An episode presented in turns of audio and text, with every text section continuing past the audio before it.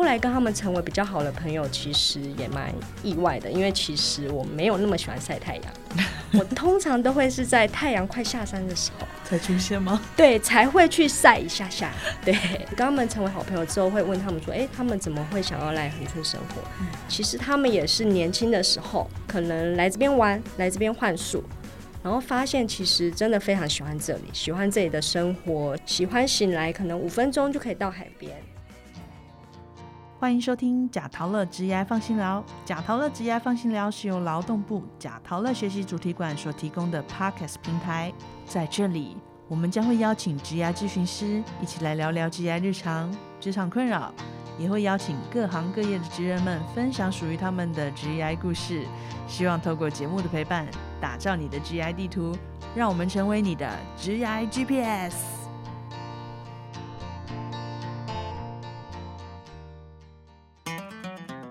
嗨，听众朋友们，大家好，我是主持人费。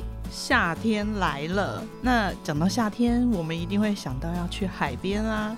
大海就一定要跟白沙滩在一起嘛，所以大家是不是会立刻就想到垦丁或是恒春呢？那我们今天的特别来宾就是恒春巴豆尔老宅民宿的老板莎莎，我们欢迎莎莎。Hello，菲菲你好，听众朋友大家好，我是巴豆管家莎莎，今天很高兴来到贾陶乐分享民宿的大小事。那我这边可以请莎莎，就是简单跟我们介绍你在恒春做什么吗？在恒春主要就是经营一家小型的民宿，我们的房间数其实不多，大概就只有五间。所以以在恒春垦丁来说，其实我们的应该是说我们的客群其实蛮集中的，就是蛮多就是所谓的回流客。哦，像这个部分的话，就是已经经营几年了。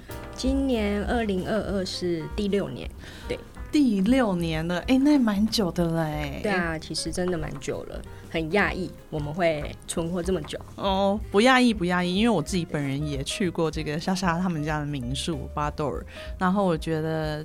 整个老宅民宿的气氛，除了让人家感觉很悠闲以外，可能也因为莎莎本身就很有洁癖的关系，所以整个民宿非常的干净迷人，还有一只很可爱的猫。好，我们等下再继续。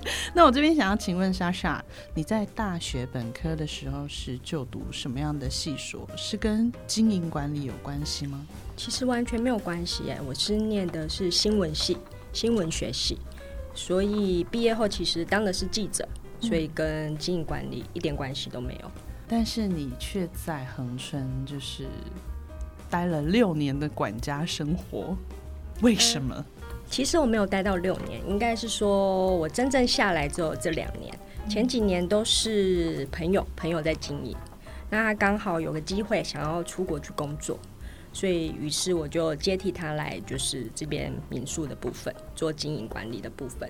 哦，那所以你一开始是住在城市吗？嗯，对，其实我是从台北、新北、新北搬下来的。你从新北，然后一下子就是跑到恒春，那你是因为什么样的一个原因这样过去的？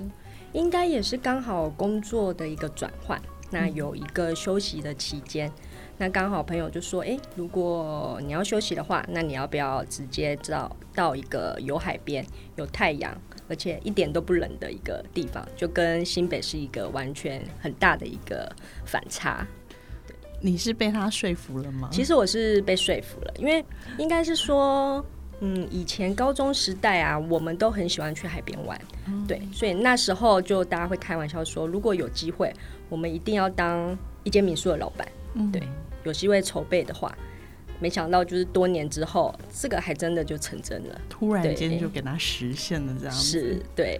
因为我刚本来想说，哎，这是不是你在新闻就是当记者之后，然后突然间有一个很大的转职的想法？但没想到原来你是圆梦来着。对，就是误打误撞。好哦，像你自己在恒春的这几年啊，就是在这整个生活状态中，你的心态或是你的身体上面，你自己觉得有怎么样变化吗？你看你之前从都市，然后一下子到一个很慢活的地方，你自己的心态变化？其实我觉得应该最大的变化就是来这边之后，我的作息变得非常的规律。嗯，那一旦作息规律之后，其实真的不容易生病。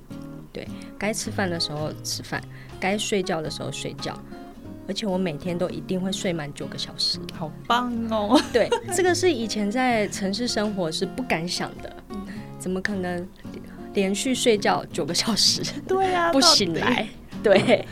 所以来这边之后，其实真的整个心态就会放松，身体也获得适当的休息。所以其实以外在外貌来讲的话，比较没有疲惫感，也比较不憔悴。那当然也胖了，哪有？对，也胖。明明就一个瘦子在我面前，然后他说他胖了。对，可是我觉得是好的，因为以前其实真的是有一点身体太累，其实自己都知道。可是因为你在那个环境，你就是必须这样去工作。你你不这样工作，你就会被淘汰。对啊，这就是在台北生活的一个，你必须要让自己是一直呈现是一个非常就是很有竞争力的，对，不然你真的就是会被淘汰。对啊，这是一个非常现实的问题。那现在到了恒春，其实就是整个心情会非常的放松。对啊。好像感觉你在恒春的这个生活，会让你自己比较有余力去欣赏很多的事情。诶，对，可以去做很多的思考，包含你可能更了解自己，你更知道，假设哪一天我真的就是结束了民宿的工作，我可能需要做哪一些事情，我觉得都可以有很好的去规划。对，哎。那我知道你就是在民宿有养一只猫，是一开始就跟你一起去的吗？对，它就是我从台北把它带下来的，嗯好可爱。对，奶油非常的可爱。对，我们都叫他王子，奶油王子 Butter。可以请莎莎跟我们简单的聊聊巴多尔是一个怎么样的民宿，然后它的特色在哪里呢？巴多尔它其实是一栋就是非常挑高，然后也蛮深的一个透天厝，就是恒春早期的长形街屋，所以它的特点就是它一定会带有天井。那我就是非常喜欢老房子。那当初这栋房子非常吸引我们的原因，就是它有天井，它完整的保留下来。那它早期其实是中小企营，对，后来就变成民宅。那再后来就是由我们接手，那把它就是保留它原先的屋体结构，然后把它打造成是民宿。哦，哎，那像是一开始的话，巴多尔怎么会就是想要把它做成民宿？有什么样的起心动念吗？其实就是刚好我们去恒春玩的时候，然后它其实在恒春的市中心，那我们就很讶异说，哎，这一栋房子怎么会荒废这么久？那没有人想要把这栋房子拿来做些什么有趣的？那于是我们就找了很多附近的老邻居，然后才问到我们的老房东。那我们也是，就是花了蛮多的时间去说服房东来承租给我们。比较可惜的是，巴豆的这个民宿我们还没有买到，对，啊，产权还不在我们这边，所以他现在是就是老房东出租给你们，对他出租给我们，他打了长约给我们，嗯。啊，原来有这样的一段历史哎，是。啊，我觉得当时你要跟老房东就是要说服他，应该也花了一段时间有。嗯，我们大概见面了好几次，这边是他小时候的家，在在他很小的时候，所以他其实对这栋屋子非常有感情，所以他其实不愿意把这栋房子就是出售，对，甚至是做一些就是他不喜欢的一个改变，所以当初我们也是跟他沟通很久。然后表明我们其实就只是单纯的做民宿，那我们不会增加太多复杂的东西。然后他看了我们的设计图之后，也了解了我们的想法，所以后来就很放心的把房子交给我们。那前两年还蛮好笑的，他每年都会找个时间回来住上一晚，看看是不是跟他就是想象中的是一样的。对我们有好好好的帮他看家，对。哦，我觉得这样子也是很放心。那我这边想要问你，就是如果要从老房子然后改建成民宿的话，怎么样的老房子会比较适合，或是普通的都可以吗？随便都行吗？其实我觉得就是就是要看就是个人需求，因为我自己喜欢房间它的空间感会比较大一点，所以如果挑高的话，它是一般比一般的住家再高的话，我会特别优先，那它使用空间就会比较大。对那像有一些像嗯台南来讲的话，台南其实有很多民宅，它其实现在都改成就是民宿或是 B&B。那其实它就是保留原先的一些物体结构，甚至是以前日治时代留下来的房子。以现在的应该是说我们这个年纪的年轻人。对，应该会蛮喜欢这种风格的，因为它既保留了台湾传统的一个屋体结构，更有一点点带有一点点异国的感觉。你们有没有考虑说，就是你们这样的一个团队，以后，哎，如果我是屋主，然后我有一个老房子，想要把它改建，你们有在做做这种经营吗？其实没有诶，因为我们的团队大家都不是非常专业的。那其实现在在台湾有专专业的老宅的翻修的团队，他可能是一个设计团队，包含他自己有工班，完成度会比较高。对，那我们大概就是摸索过来的，就是也花了很多时间。那当初从接手巴豆尔到现在，我们花了一年的时间，才把它好好的翻修成现在民宿的样子。对，嗯。感觉就是这其中有非常多的故事，故事。那你在这翻修的一年之中，你自己本人都是亲身参与在里面吗？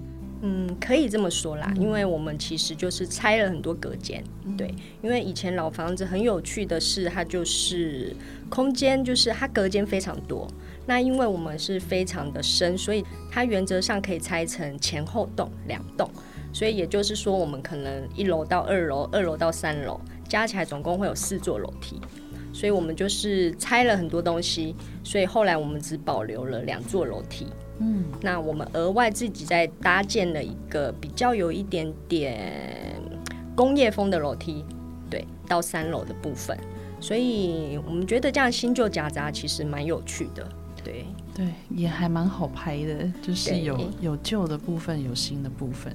你从他还是老宅，然后一路的看着他变得像现在这个样子，你自己有什么样的一个感触吗？还蛮有成就感的，对，因为就是把房子呃改变它原先的样貌，然后变成自己喜欢的样子，而且我们又参与在里面，其实会觉得非常的满足。因为其实我就是一个比较宅的人，对，所以我在家里面待的时间会非常长，嗯，对，所以我喜欢把家里打造成是我自己舒适的样子。那当然就是以目前来讲，旅客的反馈其实都还蛮不错的，嗯，对，在里面真的会有一种很放松的感觉。我不知道其他旅客的感觉是什么，但是就是就我自己去过两次的巴多尔。但房间很舒服，然后我也会很怀念，就是哎，在那个楼下跟莎莎一起可以喝茶的那一段时光。对啊，因为我们一楼其实就是一个开放的空间，我们有一个长吧台，那后面还有一些简单的课桌椅，其实是提供给就是。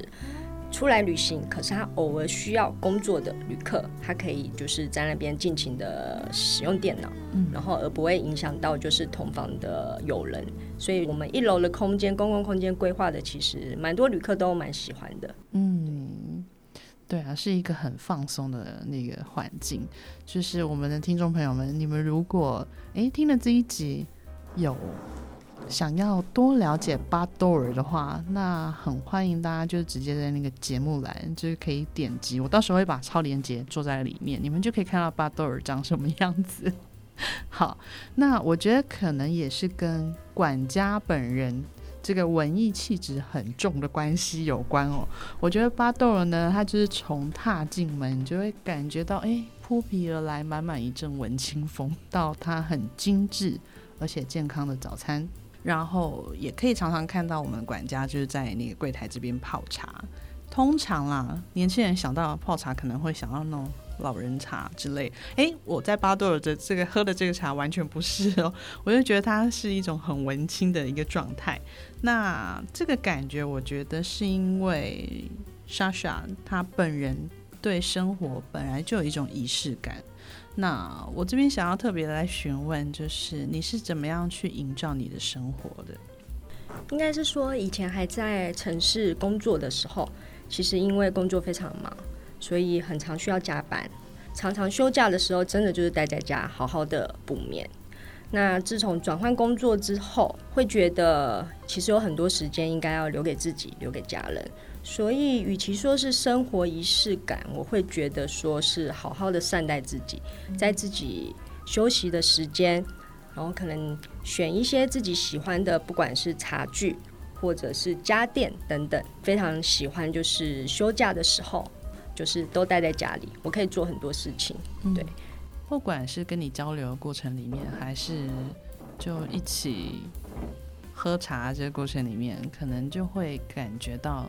哎，你那一份很从容，然后悠闲自在的感觉，就会特别有家的感觉。好，在刚刚我们对话这个过程里面，嗯，有听到你就是之前是在做记者，然后再到像管家这样子一个身份，民宿管家，你觉得这两个生活对你来说，它的状态真的是很不一样？你有什么感触吗？应该是说，当记者的时候，其实步调是非常的快，超级快。对我们可能二十小时都需要 on call 的一个部分，所以就变成比较没有自己的时间，那也非常的没有所谓的生活情趣。对，那现在当了管家之后，很多自己一个人独处的时间，或者是跟朋友相处的时间，所以我就可以做很多自己喜欢的事情。那包含，比如说泡茶这件事，其实也是后来我在记者之后，刚好有这个机会，然后到了茶屋去工作，也算是很正式的在工作。那开始学习所谓的台湾茶的部分，那自己也非常有兴趣。那有了兴趣之后，其实自己就会很愿意去。嗯，应该是说就会玩的比较进去，包含不管茶叶的选择或是茶具的搭配，都会有自己的一个审美。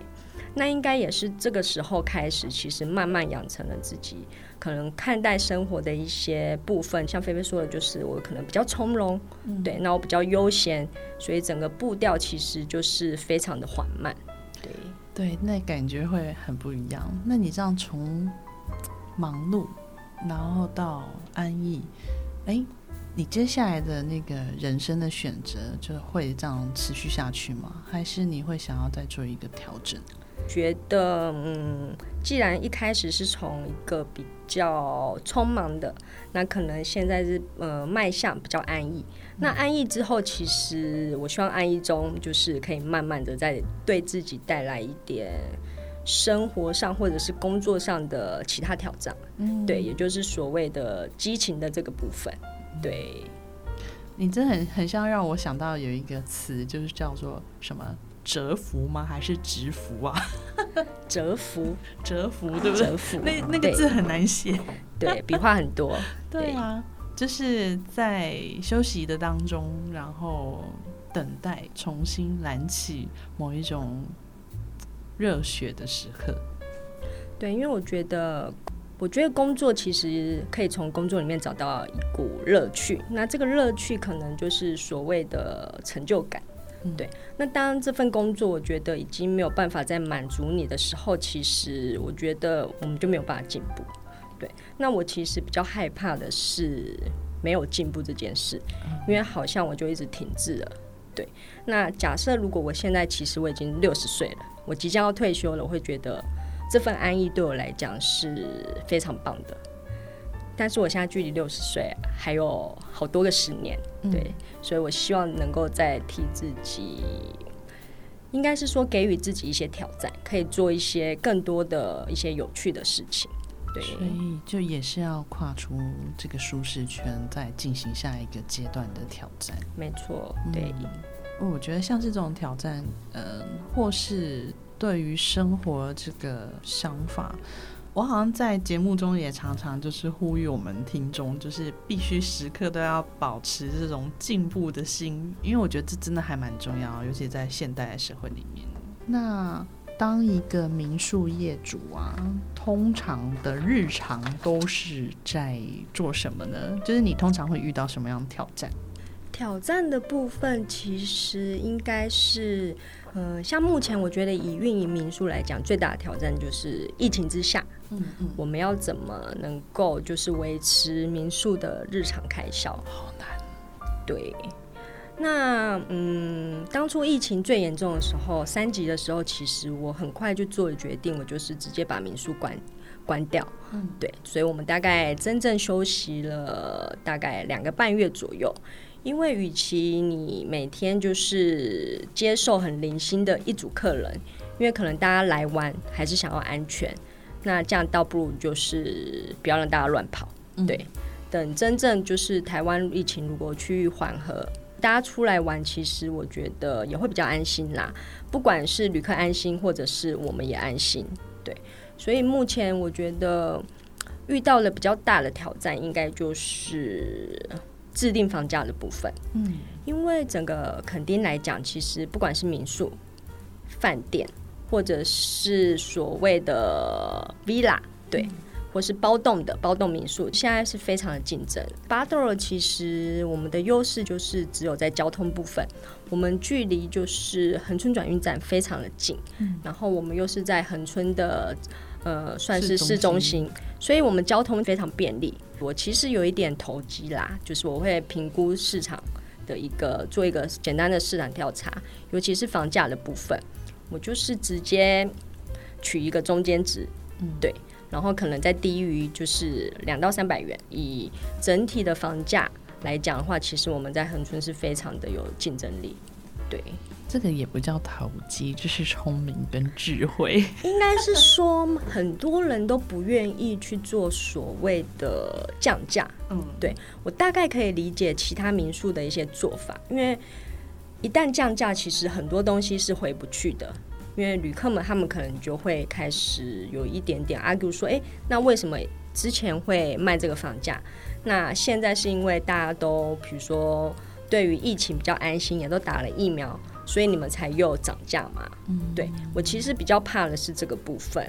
那当然，我们还是要给旅客一个比较正面的一个回答。像像菲菲一开始说的，你之前来住是有我们是有提供早餐。嗯，那其实疫情之后，我就把早餐的这个部分给取消了。好可惜，大家吃不到那个莎莎精湛的手艺。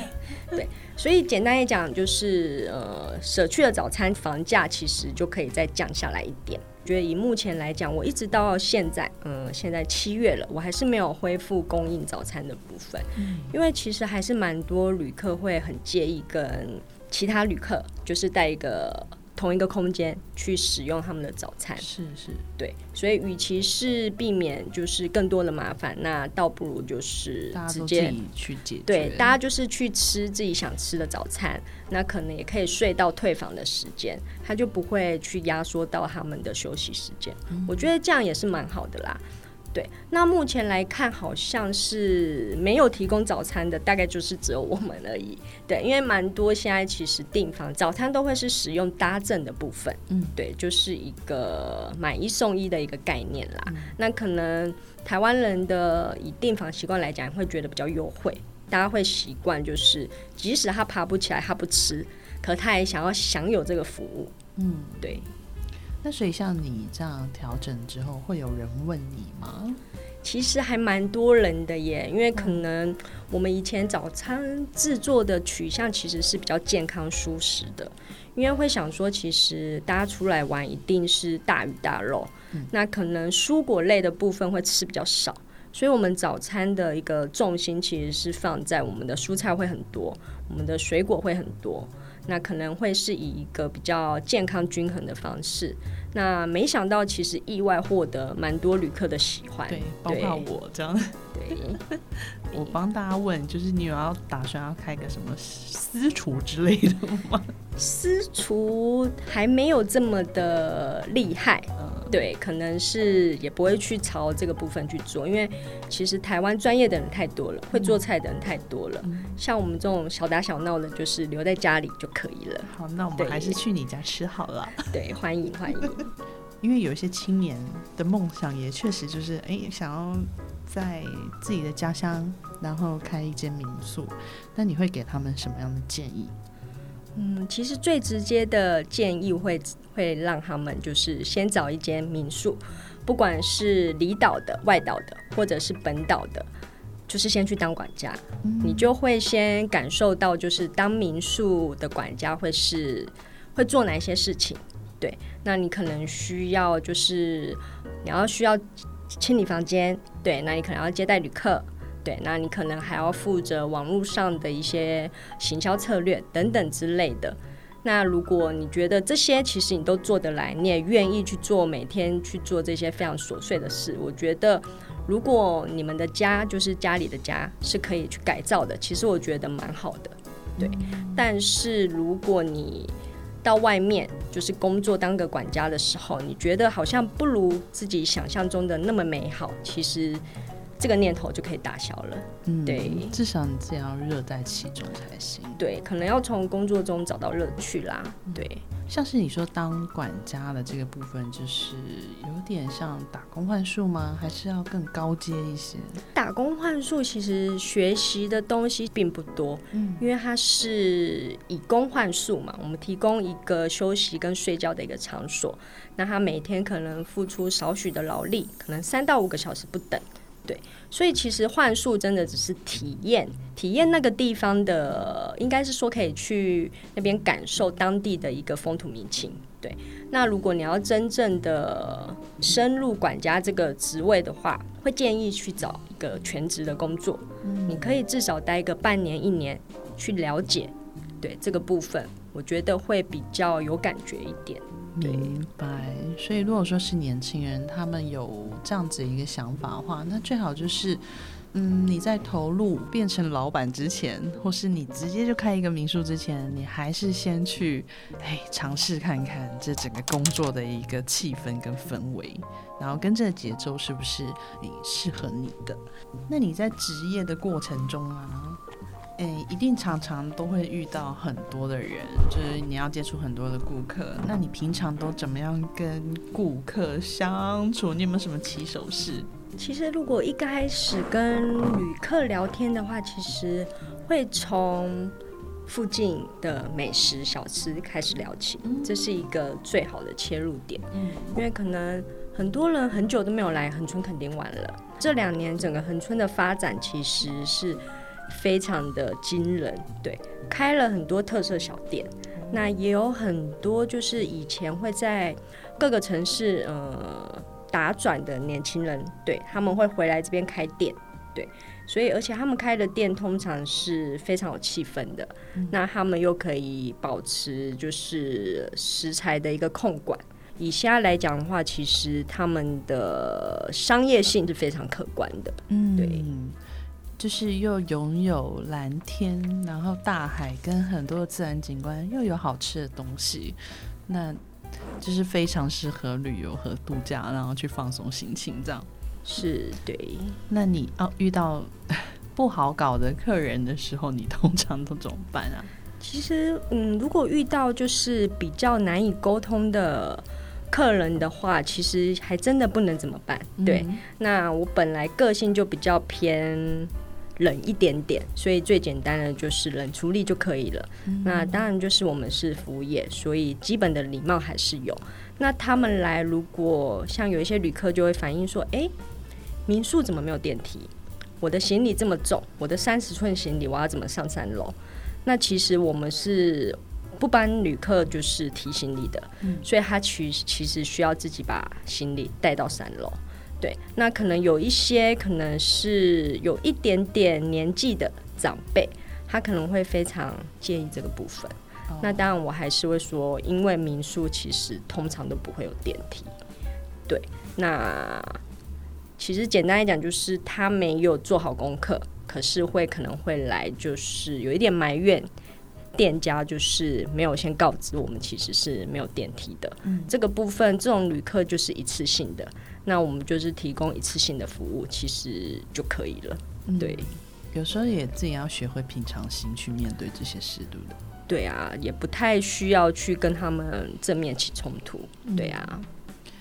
啊，我觉得就是可以用这种方式去沟通的人，其实对我来讲是蛮厉害的，因为我就 很容易被人家讲说，哎，这个服务好像很不到位哦，然后我就尽量去满足对方，但就可能会导致你工作上面你做了太多不属于你应该原本要做的事情。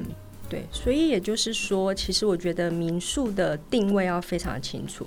不管是你的民宿的风格，你想要打造成它是什么样的风格，嗯，对，或者是管家的态度，其实我也觉得需要非常的明确。比如说，我们有什么事，嗯，有哪一些事情可以做，哪一些事情就是不建议去做。那当然会有例外，例如，就像我刚刚，大部分原则上，我可能有九成是不会帮嗯旅客主动提行李。可是，如果今天前提是在她是一个呃怀孕的妈妈，那她可她可能又带了一个小朋友，那其实她已经是非常不方便的情况下，我当然就是会主动去帮他提行李啊，当然不会要求他说，哎，那你就还是自己提。所以我觉得凡事都会有一个前提在，嗯，对，对我们莎莎就是一个成熟的大人。我我是这么感觉，就是你会你会嗯，就是知道自己的状态，然后知道怎么样应对当下的状态。我觉得这个应该也是在工作中去学习的吧，对啊，可能刚好我可能之前工作的大人或是前辈们，其实他们都给了我一个很好的榜样，嗯，那我就会慢慢在工作中去学习，我应该要如何去做一些危机处理的部分。包含的人际关系的应答，坦白说，我在年轻的时候也不太能够跟陌生人相处，对，就是单纯的不太喜欢讲话，对，那大部分都是有有问才有答，那慢慢的、慢慢的就会学习说，嗯，我要怎么去打开这个话题，那这个话题并不会让就是对方感到有一点冒犯或是不太舒服的这个部分，对啊。对，我觉得像是人跟人之间，你要拿捏那个尺度，其实还蛮，它是一个很细微的状态，不是很容易掌控的。就你刚刚讲那个尺度，对。可是可能因为我们其实是服务业嘛，是一个买卖交易，所以可能这个嗯，我们就变成我们主顾之间，其实我们的关系会比较单纯一点点。嗯哼，对。因为我有，就是他有消费，所以我提供一些这段旅行他需要的一些资讯。那我觉得这个部分都是很可以去帮他做，就是回答的，包含也可以嗯多介绍附近的一些特色景点。嗯，那像我其实最简单的就是，如果我今天要介绍一家好吃的店，或者是一家好喝的咖啡，其实那家店必须是我本身自己就非常喜欢。我可能才会愿意去推荐。嗯，那像蛮多就是其实他会很官方的就说，哎，其实来恒春就是要吃三十年的老店的一间面店，或是五十年的一家咖啡厅等等之类的。那我自己本身去真的去吃过去喝过，我其实会觉得说，哎，并没有想象中的那么好吃或那么好喝。介绍给旅客的时候，其实我就会直接省略这些店家，对啊。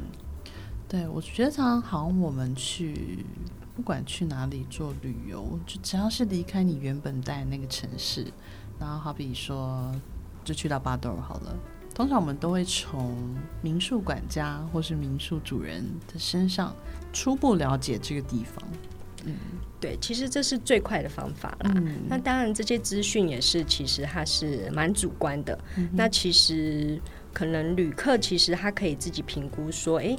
就是对方说的这些地点，或是这一些美食小店，他是不是应该要去去去吃，或是去玩？其实也都是一个一些参考而已啦。你们就很像那个提着灯笼的引路的人。好，那像是在这个很慢活又很 chill 的恒春，你觉得有怎么样的特别的风景呢？嗯，我觉得。虽然这句话有点老梗，但我觉得应该就是台湾其实最有最具有特色的风景应该是人，对，没错。而且我觉得恒春非常有趣的是，我来这边其实最好的认识最好的一些朋友，我会称他们是所谓的恒春嬉皮。嗯，对他们可能男男女女都有，那他们的特色就是都晒的小麦色，他们非常喜欢大海，非常喜欢晒太阳，非常喜欢音乐。然后更喜欢酒精。男性的特征来讲，就是他们都很豪放不羁。嗯，对。男生可能都头发留得很长。嗯，对。那女生他们可能会雷鬼烫，那一样就是小麦色。对。然后穿着小热裤，然后细肩带。那他们其实个性都非常的好相处，很热情，对，很奔放，对恒春也非常的了解，对。嗯，后来跟他们成为比较好的朋友，其实也蛮意外的，因为其实我没有那么喜欢晒太阳，我通常都会是在太阳快下山的时候才出现吗？对，才会去晒一下下。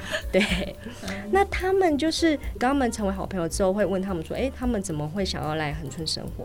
他们也是年轻的时候，可能来这边玩，来这边换宿，然后发现其实真的非常喜欢这里，喜欢这里的生活，喜欢这里的人，对。喜欢醒来，可能五分钟就可以到海边，对，所以他们后来都选择留在这边继续工作，嗯，然后就是定居。他们现在其实好多都已经在横村占有一席之地，他们可能开了一间自己的店，或是不管是吃的、喝的、住的，其实现在都是个小老板，对啊。那我觉得恒春最有趣的地方，应该就是以外县市的人来说，如果他需要留在恒春的话，其实。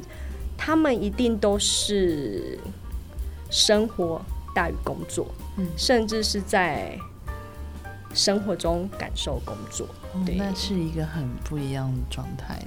对，所以他们的人整个，呃，应该是说整个人放松程度，其实会让你非常的讶异。嗯，对，所以很多都市人呃旅客来，其实接触这些人都会觉得哇，太棒了，他们都很想要来横村工作。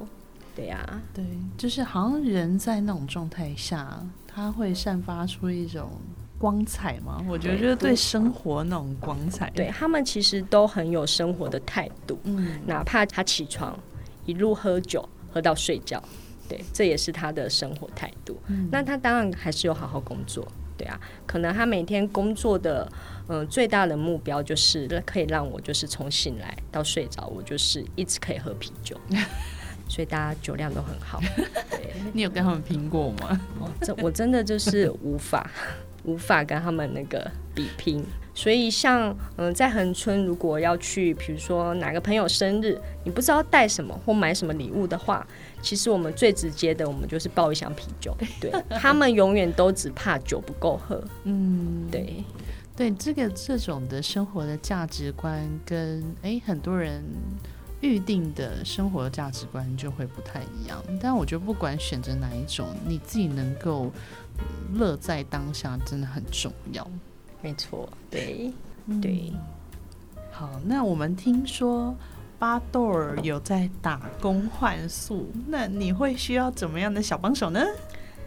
其实因为巴豆尔的房间数非常少，所以其实如果我们真的需要小帮手，其实最多就是两两个人。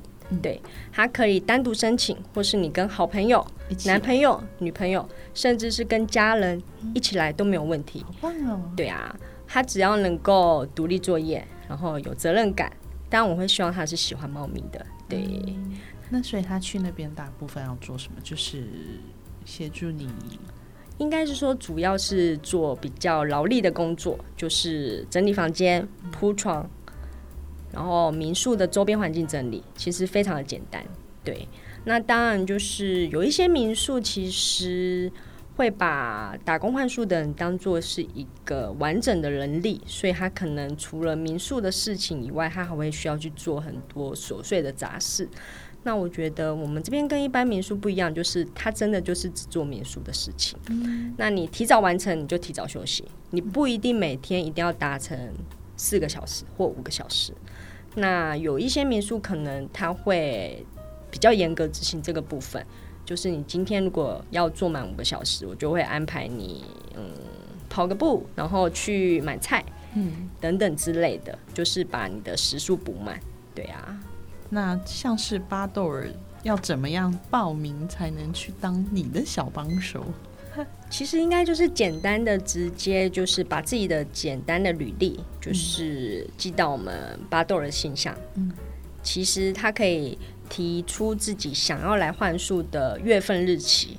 那当然我们会希望就是至少要十四天以上。那更长的话其实都可以。你想要来一个月、两个月，甚至是三个月都可以。我就有遇过想要来就是提出申请是三个月的。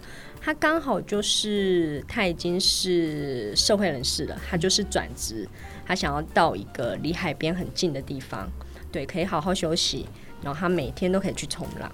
我是为了冲浪，是哇，对，棒哦，好嗨哦。对啊，因为真正其实工作的大概就是中午到下午那三四个小时，嗯，所以如果他勤快一点，他去冲早浪。其实他就是回来休息一下下，那整理完房间之后还可以睡个午觉。嗯，台湾就是个岛国嘛，那尤其就是南部的海岸是非常漂亮的，所以真的非常强烈欢迎，就是喜欢海边。对，像我是喜欢海边，可是我不喜欢下下水下水。对对对。那如果是喜欢海边又喜欢下水的，其实他们真的会觉得恒春肯定是非常迷人的地方。对。感觉自己就是在城市待了一段时间，如果可以到恒春待个三个月也好，或半年也好，那整个人的精气神会不太一样。对，会全身觉得充满能量，然后回都市继续奋斗。哎，很棒。对，所以大家可以考虑一下到这个恒春呢，当个哎打工换数的小帮手，或是人生可能到某一个阶段的时候，我们可以让自己的脚步再缓慢一些，是就可以享受慢活。对，可以看到不同的人生的风景。对，太好了。那我们最后呢？今天真的非常感谢我们莎莎对我们听众的这所有的分享。那这边也要请莎莎来对正在收听本集节目的听众们说一些勉励的话。